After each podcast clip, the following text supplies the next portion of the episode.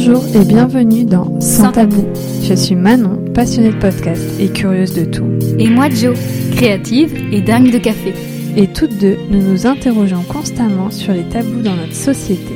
Alors on s'est dit, pourquoi pas en faire un podcast ensemble?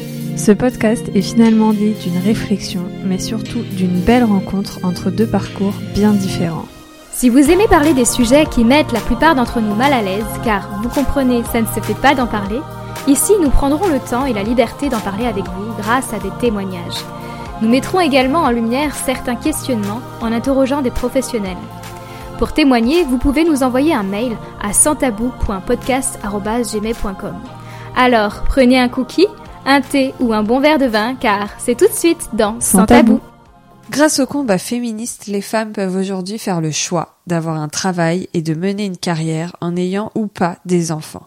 Mais on oublie souvent qu'elles peuvent aussi faire le choix conscient d'être mère au foyer. Et c'est ce dont Clémence va nous parler aujourd'hui. Moi, de cet épisode, j'en retiens le courage qu'il faut pour aller à l'encontre des opinions de ses proches et de la société, mais aussi la force de la communication pour faire changer les mentalités et faire accepter son choix. Je vous laisse écouter notre conversation et je vous retrouve après pour des informations importantes. Bonjour Clémence. Salut Manon. Comment tu vas? Bah écoute, ça va bien. Parfait. Merci euh, d'avoir euh, de t'être proposé pour venir euh, parler euh, un peu de ton histoire sur le podcast. Est-ce que tu peux me dire pourquoi justement tu as répondu à cet euh, appel à témoins? Bah déjà quand j'ai vu ton message, tout de suite ce que j'ai envie de raconter aujourd'hui, ça m'est venu euh, tout de suite à l'idée. Et du coup, je me suis dit allez, je tente, je lui réponds et on verra ce que ça donne. Trop bien. On va laisser encore un peu de suspense. J'aime bien quand les gens savent pas trop quel sujet on aborde, même si ça sera dans le titre en vrai. Est-ce que tu peux me contextualiser un peu ta relation à ce qu'on appelle le travail, qui en fait, ce qu'on appelle le travail, c'est un peu être salarié ou, ou être entrepreneur ou quoi, mais à ce qui rapporte de l'argent? Déjà, la première chose que je peux dire, c'est que j'ai pas eu de vocation quand il a fallu trouver euh, du travail après les études, etc j'ai un peu suivi euh, histoire de dire euh, voilà euh, je vais je vais faire quelque chose il faut que je trouve un, un travail. Et j'ai toujours été hyper jalouse de toutes ces personnes qui savaient ce qu'elles voulaient faire dès le début et tout. Donc c'était vraiment trouver un travail pour faire comme tout le monde et pour avoir une rentrée d'argent pouvoir être autonome dans la vie quand on rencontre quelqu'un, on se demande, enfin c'est un peu une convention sociale de demander tu fais quoi dans la vie? Et avec en fait j'ai un autre podcast du coup qui s'appelle Le départ où j'interroge des gens qui ont changé de vie. Et depuis ce podcast je me pose beaucoup la question parce que moi quand on me demandait tu fais quoi dans la vie, j'avais mille réponses sauf mon travail. Et toi si on te demande tu fais quoi dans la vie, qu'est-ce que tu réponds? Alors avant je buguais, c'est-à-dire que en fait je disais je disais mon, mon travail mais cette question là elle m'a toujours un peu euh, dérangé comme si euh, bah voilà on était euh, son travail qu'est-ce que tu fais dans la vie enfin voilà. Et maintenant j'assume plus. Ok. J'ai l'impression que j'ai inventé cet intitulé même si je pense que beaucoup de personnes sont dans le même cas que moi. Mais là à l'heure actuelle où je te parle je suis maman au foyer avec une activité entrepreneur. Parce que je considère que mon activité principale c'est d'être maman au foyer et je rajoute l'activité entrepreneur quand j'ai pas mon fils avec moi. Ok. Est-ce que tu peux me parler un peu de de l'avant? Comment est-ce que tu imaginer quand tu étais plus jeune l'arrivée d'un enfant avec la vie professionnelle Alors c'est marrant parce que c'était pas du tout comme je le vis à présent. C'est-à-dire que quand j'étais plus jeune et que je pensais avoir des enfants, me marier, etc. Ça m'est jamais venu à l'idée de me dire quand j'aurai des enfants je travaillerai pas. Dans ma tête c'était comme tout le monde, comme tout ce qu'on entend, euh, des enfants, on travaille, euh, etc. Enfin tout était euh, couplé et je me suis jamais posé la question. Donc j'ai travaillé, j'ai eu des, des boulots. Après, c'est poser la question d'avoir des enfants. Et c'est vraiment, en fait, c'est en tombant enceinte et par mon histoire personnelle, parce que j'ai vécu moi avec mes parents, et c'est là que ça a commencé à se poser la question dans ma tête de me dire non, je ça va pas ça va pas marcher en fait. de retourner au boulot, ça va pas ça va pas fonctionner. Mais c'est pas quelque chose qui était présent euh, dès le début. Euh, c'est vraiment arrivé après quoi. Tu faisais quoi comme euh, genre de travail du coup avant de tomber enceinte? Juste avant de... Bah, en fait, j'ai eu une longue période, j'ai eu 3-4 ans où je bossais en tant qu'agent de voyage. En fait, pourquoi je dis ça? Parce que c'est quand j'étais agent de voyage que j'ai voulu euh, avoir un enfant. En tout cas, ça s'est passé comme ça. Et vraiment, quand je suis tombée enceinte, ça faisait un mois que j'avais quitté ce job avec une rupture conventionnelle. Et après, je suis tombée enceinte un mois après. Mais quand je suis tombée enceinte, il était déjà convenu que au mois de septembre, je prenne un nouveau boulot, un, emploi saisonnier en fait, pour un petit peu situer euh, le contexte. Avant, une femme, euh, avant il y a longtemps quand même, mais euh, en fait finalement pas si longtemps que ça, une femme qui travaillait alors qu'elle avait des enfants, c'était mal vu. Aujourd'hui, c'est complètement l'inverse en fait. Une femme qui a des enfants et qui euh, reste à la maison pour les élever et pour faire tout ce qu'il y a à faire parce qu'en vrai j'imagine que c'est un travail euh, énorme. Euh, c'est mal vu. Est-ce que tu as un recul sur cette situation sur le switch qui s'est fait dans la société sur cette dualité un peu? Je serais curieuse en fait de de savoir si ce que je pense est différent chez les autres parce que moi je trouve que être maman au foyer c'est pas du tout valorisé à l'heure actuelle. Enfin, en tout cas moi c'est vraiment dans mon entourage et ce que la société me renvoie, c'est vraiment quelque chose de pas valorisé du tout. Ouais. Et je sais pas si tout le monde le voit comme ça. Je serais vraiment intéressée euh, de savoir si d'autres personnes le voient comme moi. Mais en tout cas, moi, je le vois vraiment comme ça. C'est quoi un peu les choses de l'entourage ou de la société qui t'ont fait ressentir ça? Est-ce qu'il y a eu des remarques? Est-ce qu'il y a eu des regards des... Déjà, dans mon entourage, c'est tu peux pas aller travailler comme tout le monde c'est un peu vu euh, comme de la fainéantise. En tout cas, c'est comme ça que moi je le perçois quand euh, j'en parle. C'est euh, ramener de l'argent, enfin, c'est mettre ton enfant comme tout le monde chez la nourrice, en crèche, etc.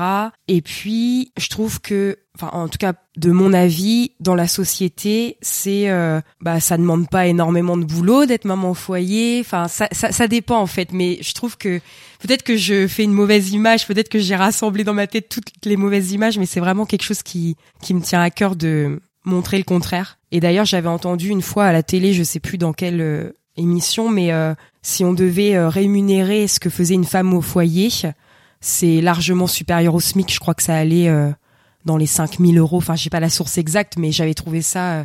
Enfin, je m'étais dit enfin quelqu'un qui montre du doigt donc euh, au départ, je l'ai vraiment mal vécu. Enfin, c'est vraiment quelque chose ça ça m'a pesé, j'ai essayé de re-rentrer dans le moule même si je déteste rentrer dans des moules. C'est vraiment enfin ouais, ça m'a vraiment pesé en tout cas. Parce qu'en fait, euh, on dit euh, mettre ton enfant chez la nourrice à la crèche mais enfin du coup les nourrices à la crèche, les personnes s'occupent de ton enfant comme toi tu le ferais à la maison en fait. C'est là où est le le bug un peu moi dans mon cerveau en tout cas, c'est pourquoi est-ce qu'une mère au foyer, elle est pas du tout reconnue? Et pourquoi est-ce qu'elle irait payer quelqu'un pour faire exactement ce qu'elle fait? Et du coup, l'autre personne, elle est reconnue parce qu'elle est payée. Enfin, moi, j'arrive pas trop bien à situer dans ma tête comment les gens y voient ça. Hmm. Euh, T'as parlé de ramener de l'argent. Comment est-ce qu'on gère du coup ce côté euh, je fais un travail monstrueux, mais j'ai aucun argent qui rentre? Monstrueux, c'est pas le mot. Hein. C'est une très bonne question. Au départ, j'ai j'ai pas géré. D'ailleurs, au départ, je suis quand même retournée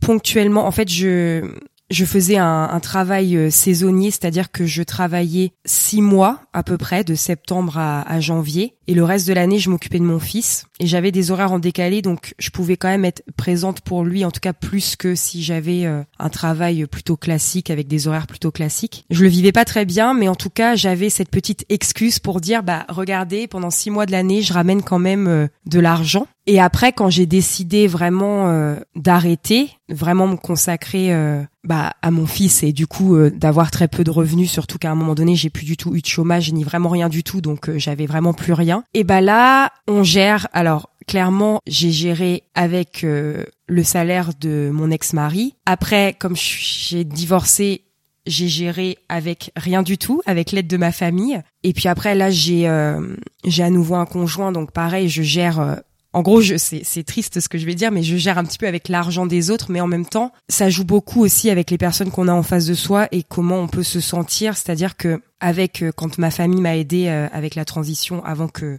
je rencontre euh, mon nouveau conjoint, je me suis pas, enfin j'ai, je me suis pas senti mal d'avoir besoin de leur aide parce que j'avais mûrement réfléchi mon choix et que ce choix était plus fort que la honte ou la culpabilité qu'on peut ressentir. Et après, avec la nouvelle personne avec qui je suis, elle le savait dès le départ ma situation et du coup, elle me soutient en fait. Donc je pense qu'aussi avec les personnes qu'on a en face de soi, euh, ça joue beaucoup. Mm. Mais en même temps, au début, tu as dit que c'était compliqué de le faire euh, accepter à tout le monde. Comment est-ce que tu as réussi à le faire accepter jusqu'à ce qu'il t'aide? Tu as complètement inversé la, la, tendance, quoi. Et aussi, là, ce que, ce que je peux préciser, c'est que moi, je suis quelqu'un alors, je vais dire assez minimaliste, même si dans mon opinion, le minimalisme, il y a autant de façons euh, d'être minimaliste que de personnes sur la Terre. Mais en tout cas, je suis quelqu'un qui mène une vie assez simple en termes de besoins de manière générale. Et le fait d'être dans ce cheminement depuis plusieurs années, ça a été facile pour moi parce que entre guillemets j'avais besoin d'un toit sur la tête et d'argent pour me nourrir mais j'avais pas euh, enfin j'ai pas senti de frustration de devoir euh, vivre plus simplement puisque c'était déjà mon mode de vie et du coup ça aide à moins dépendre financièrement des autres parce que je me sers pas de l'argent de mon entourage de manière générale pour euh, je sais pas moi des du shopping ou je ne sais pas quelle autre chose que que je pourrais avoir consommé donc j'avais pas l'impression non plus de peser lourdement financièrement sur mon entourage. Et du coup, comment est-ce que donc ce côté minimaliste, mais comment est-ce que tu as réussi à leur faire accepter ton choix? Est-ce que c'est toi qui as été plus confiante ou parce qu'au début tu dis j'ai quand même repris un travail pour rentrer dans le moule et en fait non, comment est-ce que tu as réussi à eux leur faire comprendre et qu'ils soient OK avec ça? Je pense que ça s'est fait naturellement parce que quand j'ai décidé vraiment d'arrêter de travailler, où je me suis dit un jour c'est bon, les offres d'emploi, enfin tout ce truc là, euh, alors que moi je veux être avec mon fils et, tout ça. Je me suis dit stop, j'arrête. Et en plus quand je me suis dit ça, il s'est trouvé que j'étais en pleine séparation avec euh, le papa de mon fils. Donc en fait comme j'étais dans une situation où j'étais aussi pas bien moralement, que tout s'est un peu euh, entremêlé, je me suis réfugiée en fait chez mes grands-parents. Et ça s'est fait naturellement ma situation personnelle a fait que personne m'a trop euh, posé de questions ou m'a trop forcé à trouver euh, un boulot. J'ai eu le temps en fait de de me retourner par rapport à tout ça. Et puis l'enchaînement a fait que peu de temps après, je me suis installée avec euh, la personne avec qui je suis en ce moment, à peu près, je, je sais plus. Enfin, en tout cas, j'ai dû rester un peu plus de six mois chez mes grands-parents. Enfin, j'ai pas trop la notion des dates, mm. mais en tout cas, tout s'est fait naturellement. Même si dans ma tête, de toute façon, quoi qu'il arrive, je m'étais dit stop. En fait c'était le, le résultat d'un ras-le-bol général, d'avoir l'impression de vouloir être à contre-courant tout le temps de ce que je ressentais, de ce que j'avais envie. Et là je me suis dit en plus tu vas te séparer, c'est le moment entre guillemets où il faut que tu repenses à toi, chose que j'ai hyper du mal à faire de manière générale. Et je me suis dit stop en fait, stop, stop, stop, c'est c'est plus possible. Donc je pense que ça s'est fait euh, ça s'est fait assez naturellement, même si je trouve que à ce moment-là les remarques sur le fait que je ne travaillais plus était toujours présente, mais c'était plus des remarques euh, qui me piquaient. C'était plus des remarques douces euh, de type euh, bah faudrait que tu puisses retrouver quelque chose, etc. Mais j'avais, je le ressentais plus comme quelque chose de négatif. Et moi, j'expliquais aux gens, bah pour l'instant c'est comme ça, tout sera fait en, temps voulu et, et voilà quoi. C'est quoi le quotidien du coup d'une d'une maman au foyer jusqu'à trois ans à peu près, ou je sais pas s'il est rentré à l'école à trois ans, mais voilà jusqu'à rentrer à l'école, c'est quoi le quotidien? Eh ben le quotidien, c'est mon fils en premier plan, c'est-à-dire que je passe tout mon temps avec lui. Il y a aussi bah, le fait que je suis à la maison, du coup, je gère toute l'intendance de la maison. Et voilà, je sais pas, euh, ouais, c'est ça, c'est passer du temps avec mon fils, gérer euh, toute la maison et pouvoir aussi euh, gérer mon temps comme je veux. Ça, c'est vraiment aussi un luxe personnel pour moi et être présente. Moi, j'imagine ça comme une. Alors, moi, j'ai pas d'enfant, hein, mais euh, j'imagine ça comme une charge mentale absolument énorme. Déjà, sans enfant, je trouve que ma charge mentale est, est beaucoup trop grande, alors que je suis sûre qu'elle est minime. Est-ce qu'il y a vraiment aucun moment où on a envie de aussi la dire stop et dire euh, ok, j'ai envie de juste m'occuper de rien pendant un moment? Mais bien sûr. ça arrive ça arrive euh, hyper souvent. Enfin, ce serait mentir que de dire euh, ah super c'est ma meilleure vie je vis ma meilleure vie en étant maman au foyer et tout ça c'est pas vrai c'est il y a des moments où euh, j'en ai marre il y a des moments où c'est euh, hyper difficile après c'est vrai que la différence avec le avant séparation de son papa et après séparation avec son papa c'est que maintenant entre guillemets par obligation, j'ai des moments de pause puisque mon fils part chez son papa un week-end sur deux et la moitié des vacances scolaires. Donc j'ai des moments de pause que je prenais même pas avant en fait. C'est à dire que quand j'étais avec le papa de mon fils c'est lui qui me disait euh, mais vas-y prends du temps pour toi moi non je restais tout le temps collée à mon rôle de maman et j'avais du mal. Et maintenant ça s'est un peu imposé à moi par euh, obligation par la situation. Et je pense qu'heureusement parce que ce sont ces moments là qui m'aident dans les moments où justement stop j'en peux plus parce qu'évidemment que parfois c'est lourd parce que la charge mentale est immense en ce moment, je me rajoute une charge mentale euh, avec euh, mon activité euh, quand mon fils est à l'école. Donc c'est sûr que des fois j'ai envie de, de péter un plomb, hein, ça c'est clair. Je j'enlève, je soulève le mythe, il n'y a pas de souci. c'est quoi les moments les plus difficiles? Et après je poserai la question inverse parce que quand même. les imprévus, ça peut venir bousculer toute l'organisation parce que même si je trouve de mon point de vue que chez nous, on a une organisation assez simple de par notre mode de vie, mais je sais pas, s'il y a un imprévu, s'il y a quelque chose qui vient euh, dans les petits rouages de cette organisation, je ça peut euh, vraiment euh, devenir compliqué. Et c'est quoi du coup les moments les les plus merveilleux Franchement, ce que j'aime le plus c'est de pouvoir être là en fait à chaque moment de la journée de mon fils, de pouvoir aller le chercher à l'école, de pouvoir euh, gérer notre euh, quotidien comme on veut, de pouvoir être présente, de pouvoir être là le mercredi, les week-ends. Enfin, c'est vraiment, euh, c'est ça qui m'aide en fait quand des fois j'en ai marre justement quand je te disais tout à l'heure tous ces journées comme tout le monde où il y a rien qui va et où tu as juste envie de péter un, un câble. et ben c'est ça qui aide en fait de me dire que je peux être là pour le voir grandir, je peux profiter de lui comme je veux, D'ailleurs, je crée un petit peu de de jalousie aussi, même si on, on peut parfois euh, on peut parfois critiquer mes choix. Je pense qu'il y a aussi un petit peu de, de jalousie de, de pouvoir être euh, présente comme je le souhaite. Mais je pense que ouais, si je devais revenir, euh, enfin retenir pardon, une seule chose, c'est vraiment la liberté et la gestion du temps comme je souhaite en fait. Ton fils, il a quel âge aujourd'hui? Eh bah, il a eu 5 ans il y a deux jours à l'heure où on enregistre.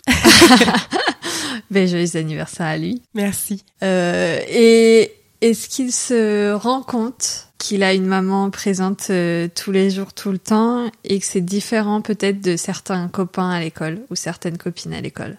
Je sais pas s'il s'en rend compte. Je je sais pas exactement. Après, je pense que il est heureux, ça c'est sûr, parce que euh, voilà, on a nos petites habitudes. Euh, même quand on part à l'école, quand on rentre le soir, etc. Donc, euh, je sais pas s'il s'en rend compte. Par contre, je pense que que oui, il est content de ça. Il, il, me parle quand même parfois des, des, des petits copains, copines qui vont à la garderie, qui prennent le bus et tout ça. Ça arrive qu'il m'en parle. Donc je pense peut-être que oui, du coup, euh, selon sa vision à lui, peut-être qu'il se rend compte de, de, quelques de quelques petites choses, mais je pense qu'en tout cas, il est heureux. C'est le principal. C'est clair. Tu as parlé d'une activité que tu avais reprise aujourd'hui, le temps de où ton fils est à l'école. Pourquoi ce choix et quelle activité, dans quel cadre? Est-ce que tu peux me parler un peu de tout ça? Alors, il y a une part de moi, clairement, qui a choisi de reprendre une activité. Alors, je commence par ça, c'est très sympa. qui a choisi de, de reprendre une activité comme un petit peu une justification de regarder, je fais quand même quelque chose. J'avoue, J'avoue que je suis pas totalement euh, par moment euh, hyper. Euh, enfin, je cherche encore parfois, je pense à, me justifier peut-être. Mais en tout cas, c'est qu'une petite partie. Hein. C'est pas la raison entière pour laquelle j'ai repris une activité. J'avais besoin de quelque chose pour moi parce que comme j'expliquais tout à l'heure, c'est faire des choses que pour moi, c'est hyper compliqué. Surtout, je pense encore plus quand on devient maman parce que nos enfants, enfin pour ceux qui sont parents, je pense euh, c'est quand même une place importante euh, dans nos vies et on se laisse beaucoup, euh, enfin on donne vraiment beaucoup pour nos enfants, je pense. Donc c'était vraiment important de refaire une activité, enfin en tout cas un projet, parce que moi je le vois plus comme un projet qu'une activité euh, vraiment euh, argent et tout ça, travail et tout. Donc ça me tenait à cœur pour moi et aussi pour avoir quelque chose euh, quand mon fils n'est pas là, parce que même si j'aime bien avoir du temps pour moi et tout ça, je suis quand même une personne qui aime bien être occupée. Mais du coup, le fait d'avoir repris une activité, je me mets pas non plus de pression en fait. Je suis pas en train de me mettre une pression que euh, ça doit me rapporter de l'argent euh, tout de suite ou ça doit me rapporter de l'argent en grande quantité ou euh, je le vois vraiment. C'est pour ça que je disais maman au foyer avec une activité entrepreneur parce que je le vois vraiment comme quelque chose d'à côté qui m'est pas forcément vital à l'heure d'aujourd'hui parce que même vis-à-vis de mon conjoint, on est ok. Enfin lui, il me met pas la pression vis-à-vis -vis de ça. C'est, on voit vraiment quelque chose en tout cas pour notre vie à l'heure actuelle comme euh, un bonus puisque on vit euh, très euh, enfin en tout cas très confortablement en fonction de notre point de vue à, nous hein, parce qu'on roule pas sur l'or mais pour nous ça nous suffit et aussi parce que donc je suis home organizer donc consultante en organisation et c'est quelque chose l'organisation qui me passionne depuis toujours. et euh, c'est aussi pour ça que j'ai choisi ça du coup. Enfin, j'ai, pas choisi quelque chose euh, qui euh, qui ne me plaît pas parce que au-delà de ça, j'ai vraiment fait beaucoup de boulot et comme j'expliquais tout à l'heure, j'ai vraiment toujours eu du mal à trouver quelque chose qui me plaît professionnellement parlant. Donc il était hors de question que je me remette dans une activité qui me plaise pas. Hein. Maintenant, avec le recul, je sais ce que je veux. C'est quoi du coup être home organizer? Alors, si les gens, je leur dis Marie Kondo, peut-être que je pense qu'ils vont euh, un petit peu plus euh, savoir. Mais en tout cas, le but, c'est vraiment d'aider les personnes à mettre en place. Alors, ça peut être deux choses. Moi, en tout cas, c'est accompagner les personnes à euh, trier, ranger, s'organiser, essayer de mettre un petit peu d'ordre dans leur quotidien je m'occupe aussi bien de la partie matérielle, c'est-à-dire vraiment ce qui, ce qu'on voit dans la maison, l'organisation, le rangement, mais ça peut aussi être de l'aide dans euh, essayer de trouver une organisation familiale qui puisse être plus simple, qui puisse euh, leur rendre service, leur apporter un peu de sérénité et tout ça. Donc c'est vraiment, euh, ouais, c'est vraiment deux choses assez complémentaires. J'aime beaucoup, je suis fan.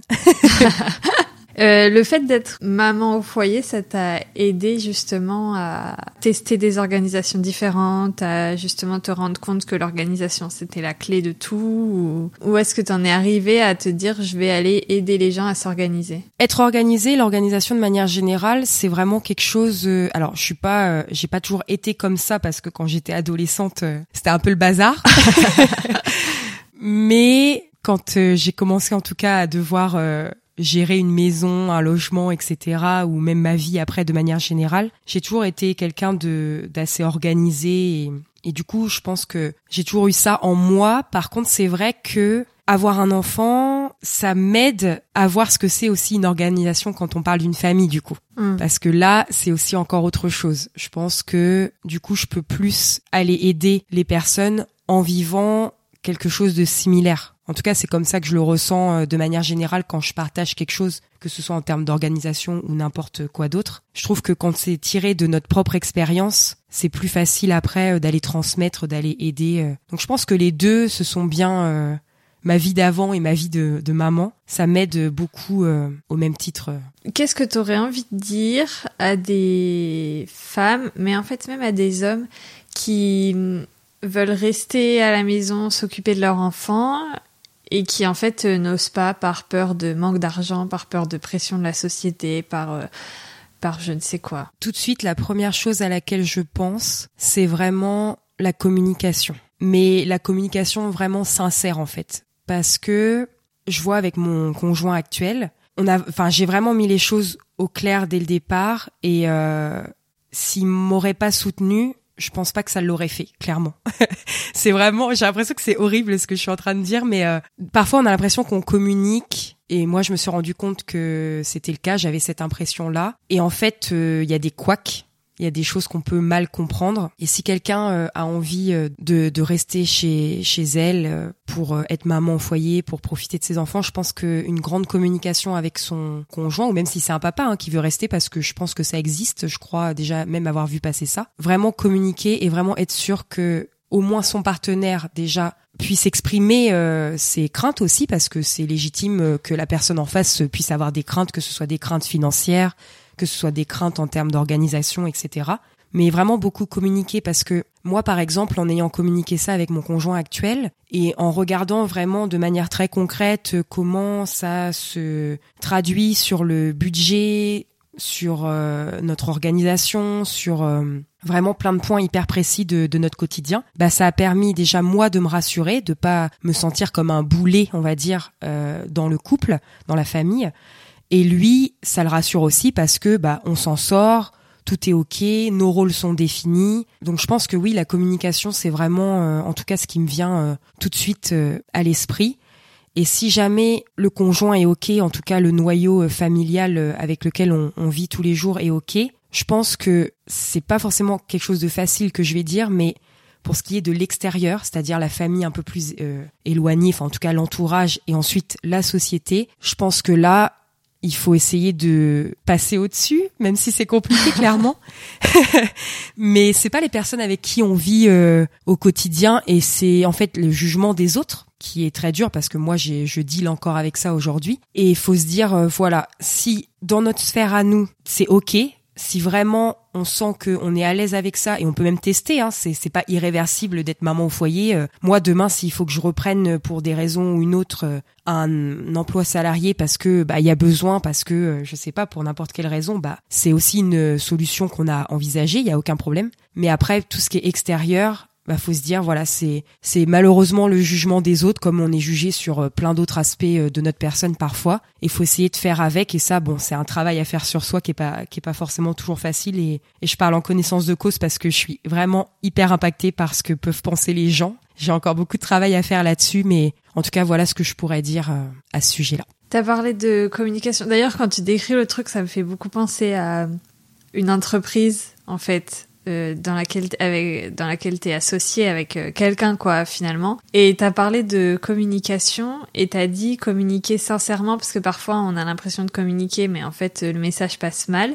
Est-ce que t'as un peu des des conseils des trucs pour euh, justement mieux communiquer et faire que le message passe des deux côtés? Je pense qu'il faut pas avoir peur de ce que notre conjoint va par rapport à ce qu'on peut dire. Et après, je sais pas si j'aurais beaucoup de conseils parce que je, parle de cette communication parce que moi je l'ai ressenti par rapport à mon ex-conjoint et mon conjoint actuel et par rapport aux personnalités de, de chacun. Et en fait, j'ai pas su ressentir avec mon ex-conjoint qu'il y avait peut-être qu'il avait peut-être des craintes ou ou je ne sais pas quelle chose qui a fait que euh, c'était pas très clair en fait. C'est-à-dire que au final, je pense que on n'était pas euh, sur la même longueur d'onde vis-à-vis de ça. Et c'est pas du tout euh, une critique ou quoi, mais c'est plus un ressenti, c'est-à-dire que ouais, ne pas avoir peur de bien s'exprimer sur tout et de montrer des exemples en fait. Je pense que vraiment le fait euh, avec mon conjoint actuel de qu'on s'est dit bah voilà au niveau du budget bah c'est tenable, au niveau de l'organisation j'ai été plus dans le détail en fait. Mm. Vraiment aller dans le détail des choses, pas juste lancer comme ça, euh, en tout cas de, de, mon point de vue, juste lancer comme ça, bon bah ça y est, demain j'arrête de travailler et puis euh, on verra ce qui se passe je pense vraiment prendre le temps d'aller en profondeur dans tous les aspects et dans toutes les inquiétudes. Et surtout, la personne en face aussi, qu'elle n'hésite pas à exprimer ses craintes. Et euh, ça veut pas dire que si elle va exprimer ses, craintes, ça y est, il va, va y avoir un drame. Mais en tout cas, ça marche dans les deux sens, je pense. Exprimer clairement comment nous on voit la chose en tant que personne qui veut rester euh, à la maison. Et en face, ne pas hésiter à exprimer les craintes qui peut euh, qui peut y avoir de ce côté-là. Pourquoi est-ce que tu penses que c'est un peu tabou d'être euh, mère au foyer? En fait, j'ai c'est c'est bizarre parce que j'ai l'impression qu'il y a deux choses qui me viennent, c'est-à-dire que j'ai l'impression qu'il y a des gens qui voient ça un peu comme euh, tu fais pas grand-chose ou je pense que les gens sont conscients que ça demande du travail, mais je sais pas pourquoi et ça c'est vraiment le grand mystère dans ma tête, c'est que c'est toujours quand même considéré comme euh, ah bah t'as de la chance, t'es chez toi, tu fais pas grand chose, t'as la belle vie, alors que je suis sûre que les gens savent que c'est du boulot en fait. Je je sais pas trop comment expliquer mon point de vue, mais je sais pas, c'est ça me paraît bizarre parce que euh, comme tu disais euh, en début d'épisode, il y a quelques années, quelques décennies, je sais pas trop à quelle période, mais la femme restait au foyer, elle gérait le foyer, les enfants, et ça convenait très bien à tout le monde. Alors je dis pas qu'il faut revenir euh, à l'ancien temps et que les femmes ne doivent plus travailler, mais euh, mais je pense qu'il faut la place pour tout, tous les choix de vie en fait, et que là on remet dans des cases que maintenant que la femme veut travailler, et eh bah si elle travaille plus, ça y est, c'est pas, c'est plus normal quoi. C'est donc euh, ouais, je sais pas. C'est après, est-ce que c'est de la jalousie? Est-ce que c'est euh, bah toi tu peux faire ce que tu veux, moi je peux pas faire ce que je veux. Je, je sais pas trop ce qui se passe dans la tête des gens, mais c'est pas très cool que ce soit quelque chose un peu euh, vu comme ça, je trouve. Ouais. C'est quoi ton sujet tabou à toi? C'est une bonne question. Tu vois, je un sujet tabou que je n'aborderai pas. Mm. Franchement, comme ça, ça me vient pas tellement parce que j'ai plein d'idées de sujets tabous en tête qui me viennent, tu vois. Mais je sais pas si j'en parlerai pas en fait.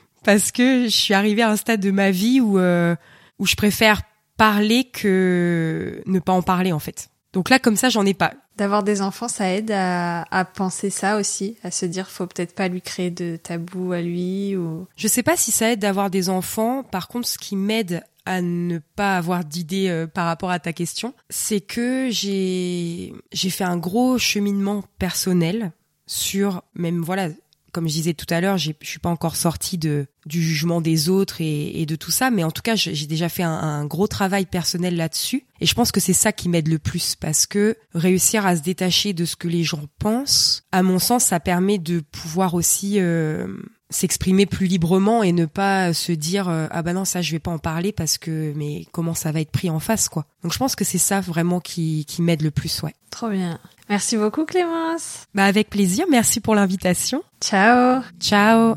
Merci d'avoir écouté l'épisode jusqu'ici. Si vous avez encore quelques secondes, restez, j'ai des petites choses à vous dire. Déjà, si vous voulez en savoir plus sur le mode de vie minimaliste de Clémence, je vous conseille son podcast Clem et Sereine. Vous pouvez aussi la retrouver sur Instagram sous le même nom. C'est une vraie bouffée d'air frais et de simplicité. Perso, j'adore. Ensuite, si vous voulez raconter votre histoire sur le podcast, n'hésitez pas à nous écrire par mail à santabou.podcast.gmail.com. Pour nous sur les réseaux sociaux, ça se passe sur Instagram sous le pseudo at positivestudio.podcasting et sur LinkedIn sur la page Sans Tabou. Ah oui, aussi, j'ai oublié de vous dire, vous pouvez retrouver toutes les notes de l'épisode sur le site www.santabou-podcast.com. Voilà, cette fois j'ai fini. Je vous dis à bientôt pour un nouvel épisode et en attendant, prenez soin de vous.